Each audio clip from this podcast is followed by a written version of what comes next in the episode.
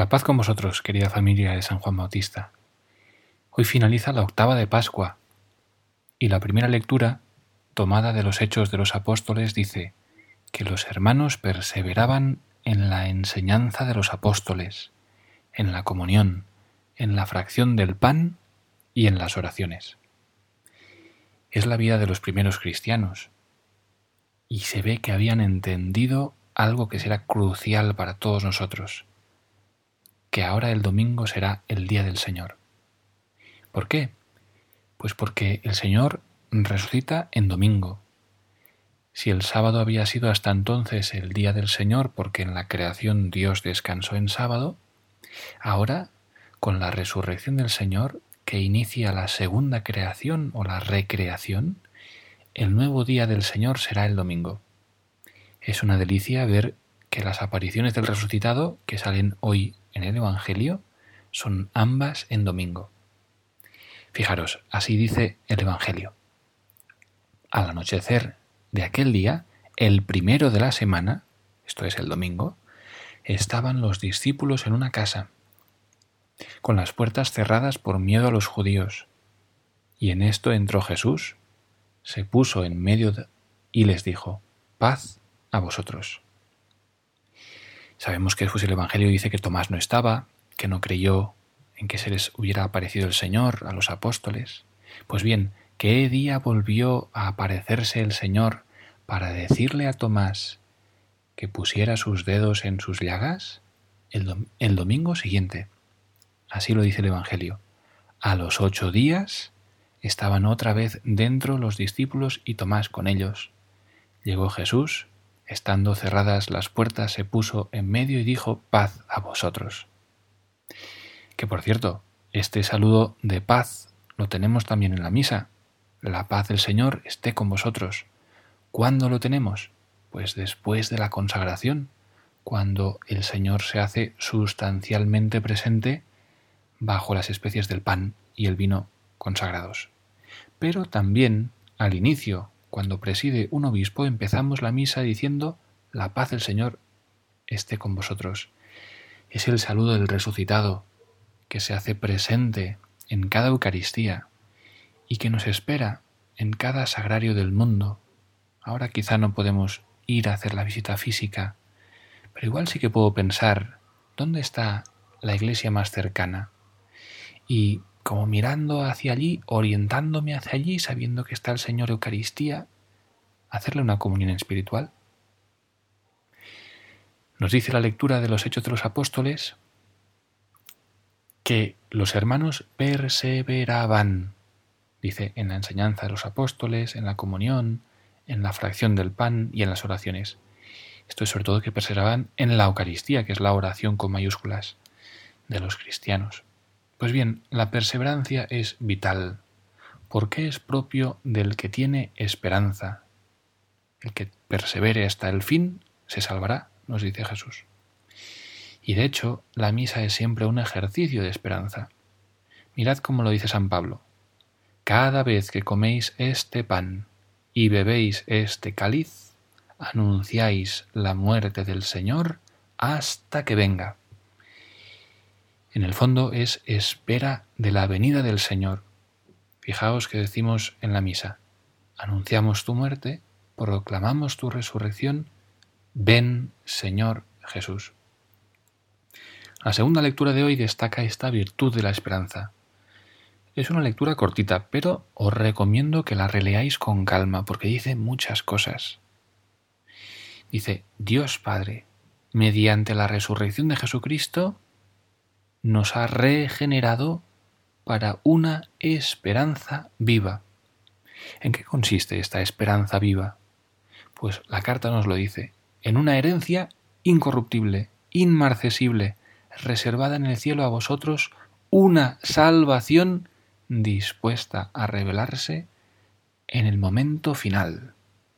Es decir, vivir con esperanza es vivir el momento presente, pero desde el futuro que nos ha sido dado por la resurrección de Jesús. Es decir, mi vida no es sólo lo que soy ahora en este momento, lo que tengo. mi vida es sobre todo lo que será cuando ya estemos totalmente con Dios. La esperanza es vivir sabiendo que la resurrección de Cristo me promete una victoria definitiva, que la última palabra no la tiene la muerte, ni el mal, sino Dios. Hay un peligro que consiste en vivir de esperanzas simplemente humanas, de poner mis esperanzas en mis triunfillos de esta vida, de si soy o seré popular, de si me valoran en el trabajo, de si conseguiré un ascenso. Cada uno podemos poner nombre a nuestras pequeñas esperanzas. Al Papa Francisco le preguntaron al principio de la pandemia en una entrevista si era optimista. Él dijo que no le gusta usar esa palabra, el optimismo, sino que le gusta más pensar en clave de esperanza. ¿Por qué? Pues porque la esperanza significa que yo tengo confianza en lo que Dios va a hacer por nosotros. El optimismo es pensar que todo irá bien, pero pensar que todo irá bien sin tener un fundamento sólido, pues es un poco como vender humo. Claro que es mejor vivir la vida con optimismo, pero es mucho mejor si ese optimismo está fundado en algo sólido. Cuando el optimismo se funda en que Dios nos está llevando de su mano para un día hacernos entrar en el cielo y estar para siempre allí con Él, entonces a ese optimismo se le llama esperanza, esperanza con mayúsculas. Por ello os alegráis, dice San Pedro, aunque ahora sea, aunque ahora sea preciso padecer un poco en pruebas diversas. Así, la autenticidad de vuestra fe, más preciosa que el oro, que aunque es perecedero, se aquilata a fuego, merecerá premio, gloria y honor en la revelación de Jesucristo. Sin haberlo visto, lo amáis, y sin contemplarlo todavía, creéis en él, y así os alegráis con un gozo inefable y radiante, alcanzando así la meta de vuestra fe, la salvación de vuestras almas. Es decir, ¿cuál es la meta del optimismo a nivel humano? Pues yo supongo que sentirnos mejor, tener menos estrés, tener pensamientos positivos. Y en cambio, ¿cuál es la meta de nuestra fe y de nuestra esperanza? La salvación eterna. Entonces no debemos tener esperanzas humanas, ilusiones, proyectos, cosas que nos ilusionen. Pues sí, claro. Pero todas ellas deben estar integradas en la esperanza en mayúsculas.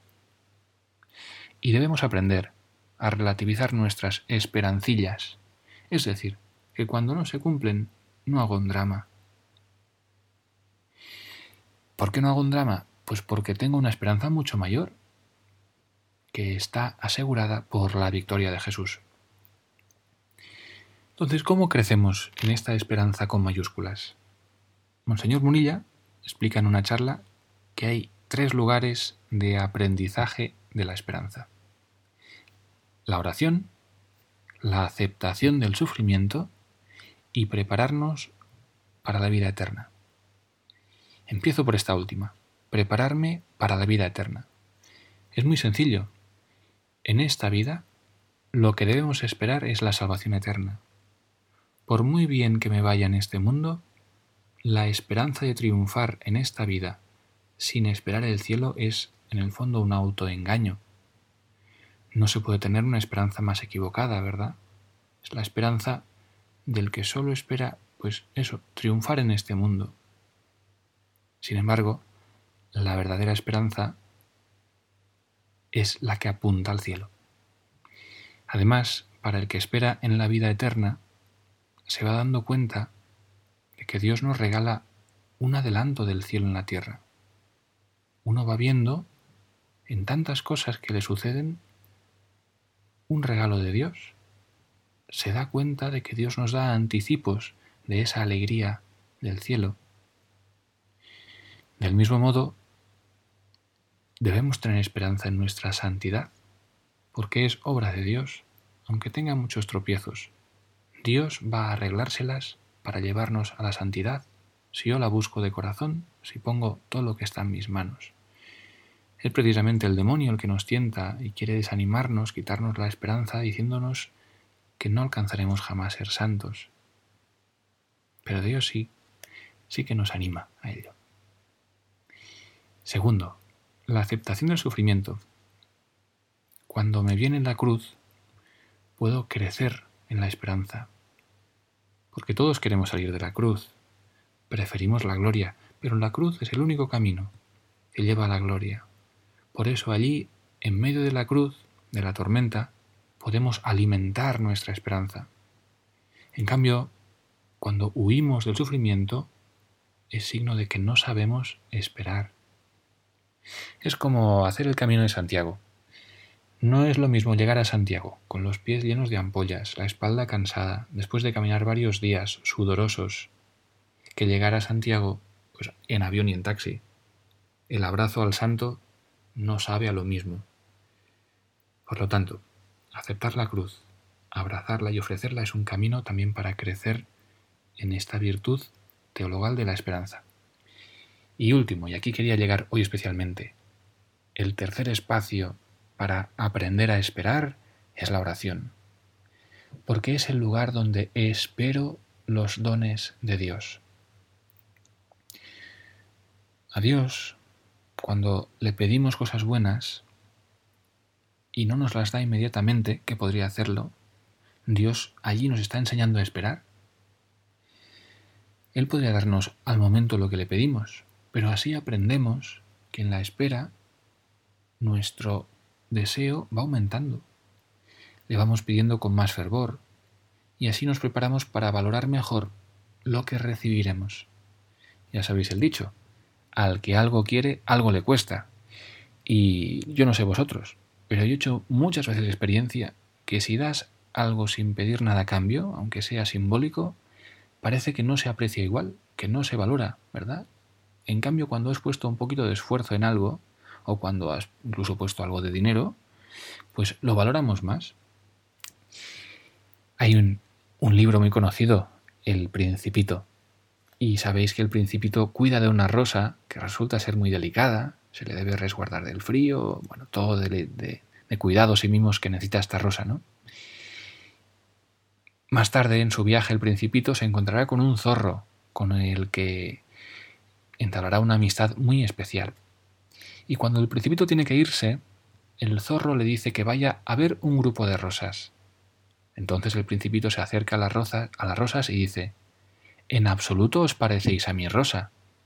Nadie os ha domesticado, y no habéis domesticado a nadie. Así era mi zorro antes, semejante a cien mil otros. Al hacerlo mi amigo, ahora es único en el mundo. Sois bellas, pero aún estáis vacías. Nadie puede morir por vosotras. Es probable que una persona común crea que mi rosa se os parece.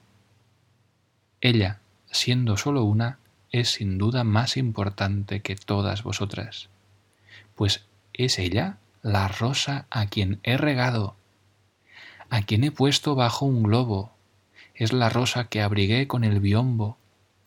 Ella es a quien escuché quejarse, alabarse y aún algunas veces callarse. Ella es mi rosa. Entonces regresó hacia donde estaba el zorro y éste le dijo, El tiempo que dedicaste por tu rosa es lo que hace que ella sea tan importante para ti. Pues bien, estos días que no podemos ir al templo a rezar, están saliendo muchas iniciativas para seguir la misa por internet, por televisión, iniciativas de oración, todo fenomenal. Pero pienso que también hay un peligro y es que nos convirtamos en consumidores de un producto religioso, como si nuestra cultura consumista se colara también en nuestra forma de vivir la fe. Es muy fácil acabar ir buscando aquella adoración online que me hace sentir bien, aquella meditación que tiene una idea muy perspicaz, pero acabar dejando de lado lo más básico. Tú, en cambio, cuando ores, entra en tu cuarto, cierra la puerta y ora a tu Padre, que está en lo secreto. y tu Padre que ve en lo secreto te lo recompensará. Es decir, pienso que aprovechando todo el bien que nos hacen estas iniciativas, que yo pienso que es mucho y necesitamos ayudas, ¿verdad? Porque nos van bien a veces, a la vez también tenemos el peligro de dispersarnos tanto que al final hacemos de todo, pero no nos paramos para orar a Dios en lo secreto de nuestro corazón. Pienso que este tiempo nos puede ayudar a poner en valor la oración personal, que es tan importante para la vida de un cristiano. Coger el hábito de recogerme para pasar un rato con mi Señor. Y no hace falta mucho, la palabra de Dios o algún libro que alimente mi conversación con el Señor. Buscar la presencia del Señor que vive en mi alma de bautizado. Si persevero, Él premiará mi esfuerzo y su presencia irá inundando toda mi vida. Solo hace falta eso, perseverancia, coger el hábito de la oración y entrenarme en la esperanza. Dios hará el resto. Me despido con la bendición de Dios Todopoderoso, Padre, Hijo y Espíritu Santo. Amén.